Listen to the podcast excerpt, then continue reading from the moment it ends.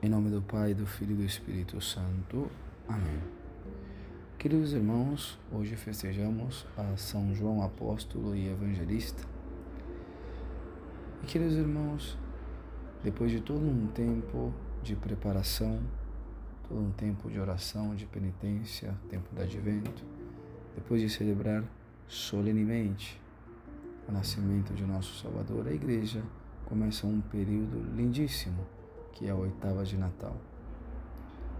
E não somente isto, senão também uma saga, uma sequência de comemoração de santos.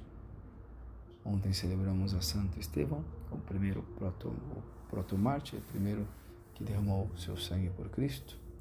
Hoje estamos celebrando a São João Evangelista, o discípulo amado, aquele que esteve com Cristo do início ao fim, desde sua vida pública até o seu último suspiro na cruz, único digo de receber a Maria como sua mãe, e aqueles irmãos como São João e todos os santos que vamos celebrar nestes dias, devemos saber reconhecer a nosso Salvador, reconhecer o poder e a força do Deus oculto naquela frágil criança do presépio.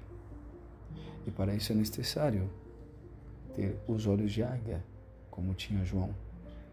É necessário uma visão teológica para reconhecer e amar o Verbo feito carne, princípio e fim de tudo. Como disse João em seu próprio Evangelho.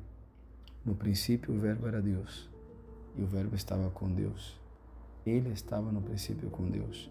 Todas as coisas foram feitas por Ele, e sem Ele, nada do que foi feito se fez. João 1, 1 3. Ou seja, temos que reconhecer quem foi aquele que nasceu, aquele que a todos atrai para si, aquele que levou a Santo Estevão martírio, a Santo Tomás Becker e a milhares de crianças a dar a vida por ele, a derramar seu sangue. Devemos reconhecer aquele que é o Emanuel, Deus conosco, para amá-lo, para imitá-lo, para conhecer os seus mistérios e depois segui-lo. Segui-lo em sua pobreza e pequenez no presépio. Segui-lo em sua vida oculta, com 30 anos sendo obediente a José e a Maria. Segui-lo imitando-lhe em sua paciência e misericórdia.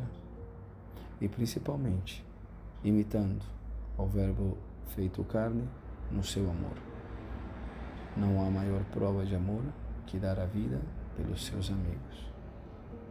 Por isso, queridos irmãos, vamos pedir nesse dia a Nossa Senhora a graça de reconhecer a Jesus, ao Verbo feito carne, e segui-lo, amá-lo, imitá-lo, sem medidas, como ele o fez, sem medidas, como foi São João Evangelista e todos os demais santos e santas que tiveram a Cristo como centro de suas vidas. Que Nossa Senhora nos alcance essa graça. Ave Maria Puríssima, sem pecado concebida.